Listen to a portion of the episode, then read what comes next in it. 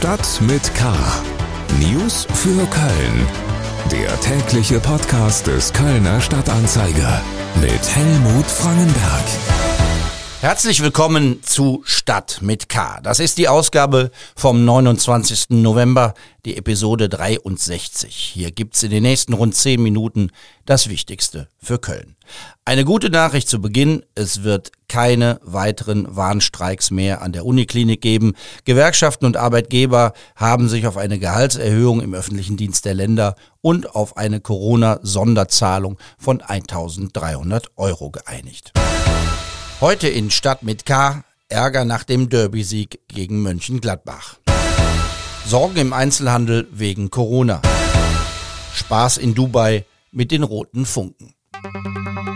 Schlagzeilen. NRW-Schulministerin Yvonne Gebauer hat die Wiedereinführung der Maskenpflicht an den Schulen angekündigt. In den vergangenen Wochen hatte sich die Kölner FDP-Politikerin mehrfach dagegen ausgesprochen. Das Landeskabinett berät am Dienstag über weitere Maßnahmen gegen die Pandemie. Die Corona-Pandemie und die Maßnahmen zur Eindämmung haben offenbar zu mehr sexualisierter Gewalt an Kindern geführt. Das sagt die Hilfsorganisation Zartbitter in ihrem Jahresbericht.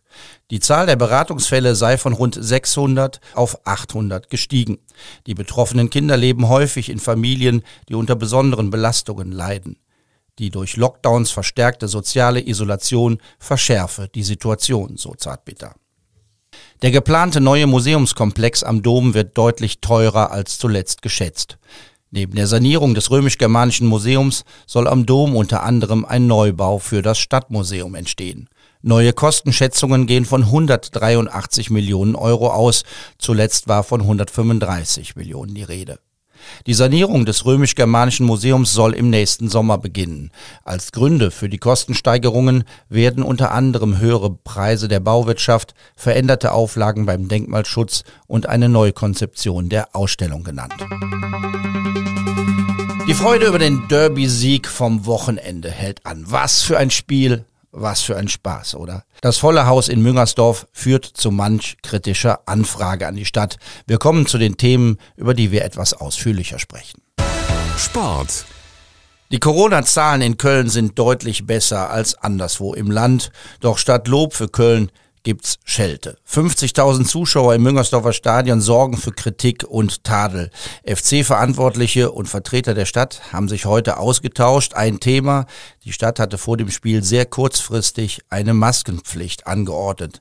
Nach dem Spiel hieß es dann, dass dem FC Bußgelder drohen, weil sich viele Fans nicht an die Vorgabe gehalten hätten. Am Telefon ist mein Kollege Christian Löhr, Chef der Sportredaktion des Kölner Stadtanzeiger. Wie es heißt, sind die Bußgelder vom Tisch. Christian, was ist da los? Ja, es gab heute ein, äh, ein Gipfeltreffen äh, zwischen FC und Stadt. Ähm, da war dann von FC-Seite auch Geschäftsführer Alexander Werle dabei.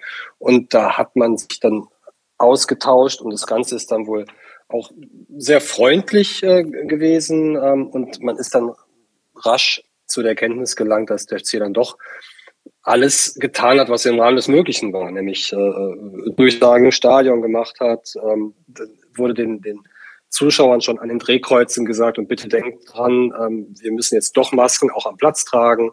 Ähm, auf den Anzeigetafeln ist erschienen. Also man war sich da schon einig, dass der FC alles getan hat, was dann in der Kürze der Zeit möglich war.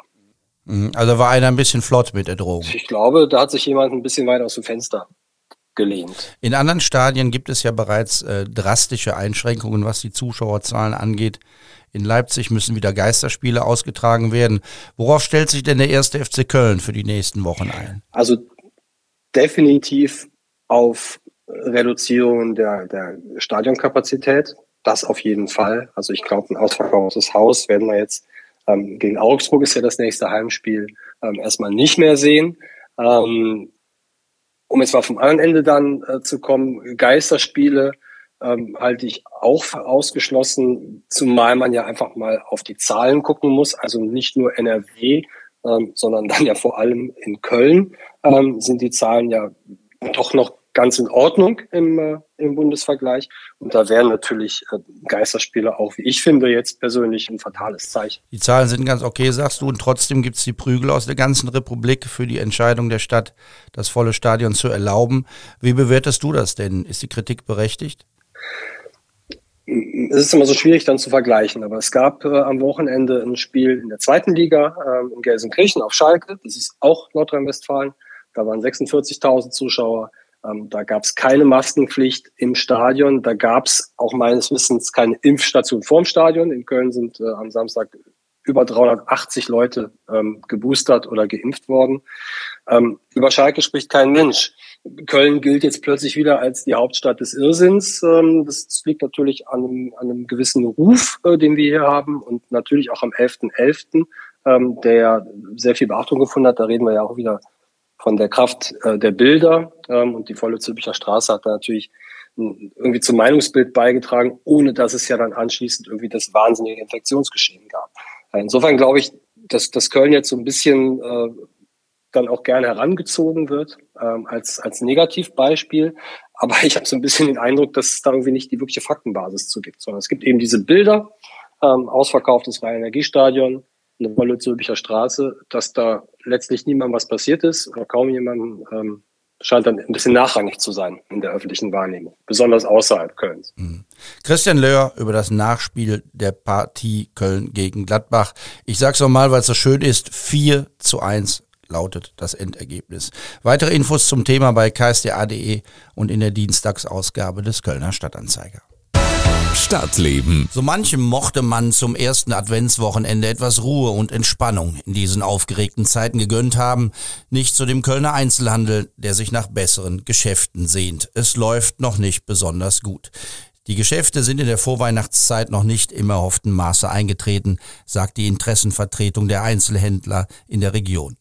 Jörg Hamel, Geschäftsführer des Handelsverbands NRW für die Region Aachen, Düren, Köln, ist am Telefon.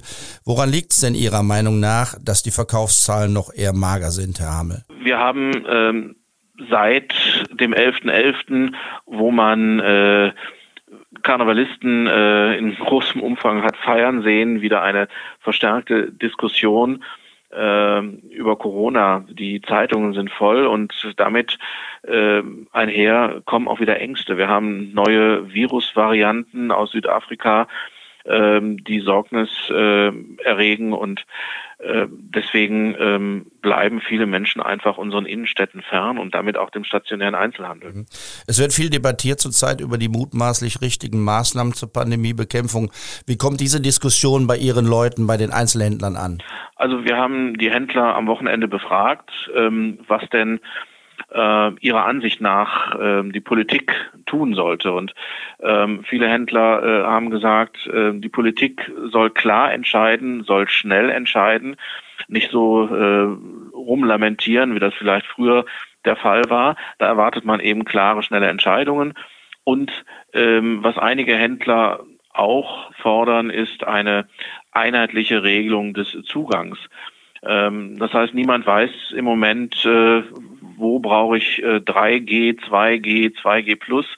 Ähm, alles ist durcheinander. Jeder äh, schreibt an sein Schaufenster oder an seine Eingangstür auch noch eine unterschiedliche äh, Zugangsregel. Und da wünschen sich viele Händler einfach eine einheitliche, klare Regel, die jeder auch befolgt, die jeder auch kennt. Die einheitliche Regel gibt es ja eigentlich, aber die Konfusion entsteht natürlich dadurch, dass Einzelne, das ist ja in der Gastronomie genauso, dann für sich entscheiden, strenger sein zu wollen, als es das Gesetz verlangt. Ja klar, es gibt natürlich Unternehmen, die sagen, wir wollen eigentlich gar keine Regeln, wir wollen jeden bedienen, egal ob er 3G oder kein G hat. Äh, auf, auf der anderen Seite gibt es auch Unternehmen, die sagen, wir möchten gern, dass sich äh, unsere Kunden in unseren Geschäften noch sicherer fühlen und die dann für eine einheitliche Regel sind. Dazu kommt noch, dass äh, wir weitere Diskussionen aus Bayern oder aus Sachsen kennen, wo ganz andere Inzidenzen äh, vorherrschen und äh, das äh, kreuzt sich so ein bisschen. Also die Forderungen aus diesen Bundesländern mit der Situation, die wir hier vor Ort hm, haben. Da ist die Forderung eben, dass man knallhart schließt, also einen Lockdown macht. Ähm, haben die Einzelhändler Angst davor? Also wir haben auch die Händler ähm, befragt am Wochenende, was ihre größte Angst im Moment war. Und alle haben einheitlich äh, in der Umfrage geantwortet, der Lockdown. Also ich glaube, das wäre das Schlimmste, was den Unternehmen passieren könnte, äh, im zweiten Jahr hintereinander das Weihnachtsgeschäft zu verlieren, was zwischen einem Viertel und teilweise äh, in der Spielwarenbranche fast ein Drittel des Jahresumsatzes ausmacht. Wenn man darauf verzichtet, ähm, dann ist das für viele Händler existenzbedrohend. Jörg Hamel, Geschäftsführer des Handelsverbands NRW, zuständig für die Interessenvertretung der Einzelhändler im Rheinland. Herzlichen Dank. Kultur. Es hat schon was. Die roten Funken als deutsche Kulturbotschafter bei der Expo in Dubai. Eine kölsche Militärparodie als Beitrag Deutschlands zum Nationentag bei der Weltausstellung. Zusammen mit einem Kinderchor und der wunderbaren Soulsängerin Joy de Dalane. Oberbürgermeisterin Henriette Reker ist auch dabei und zwar als Aufsichtsratsvorsitzende der Kölner Messe.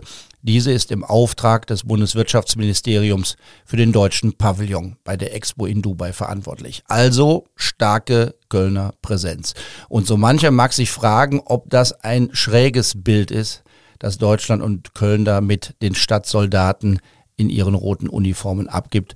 Aber irgendwie, finde ich zumindest, hat das auch etwas wunderbar Selbstironisches. So sollten die roten Funken auch Spalier für die Gäste des Bundespräsidenten stehen. Blöd, dass Frank-Walter Steinmeier seinen Expo-Besuch wegen Corona abgesagt hat. Also Präsentet de Knabüs in Dubai. Ich finde es gut. Und alle, die sich fragen, ob und wie man Holzgewehre als Gepäck im Flugzeug nach Dubai bringt, kann man verraten, die ungefährliche Knallbüchse der roten Funken gibt's auch als Klappknabüs. Da passt sie prima in jeden Koffer. Das war's für heute. Mein Name ist Helmut Frankenberg. Bleiben Sie wachsam, aber auch gelassen. Tschüss. Stadt mit K. News für Köln. Der tägliche Podcast.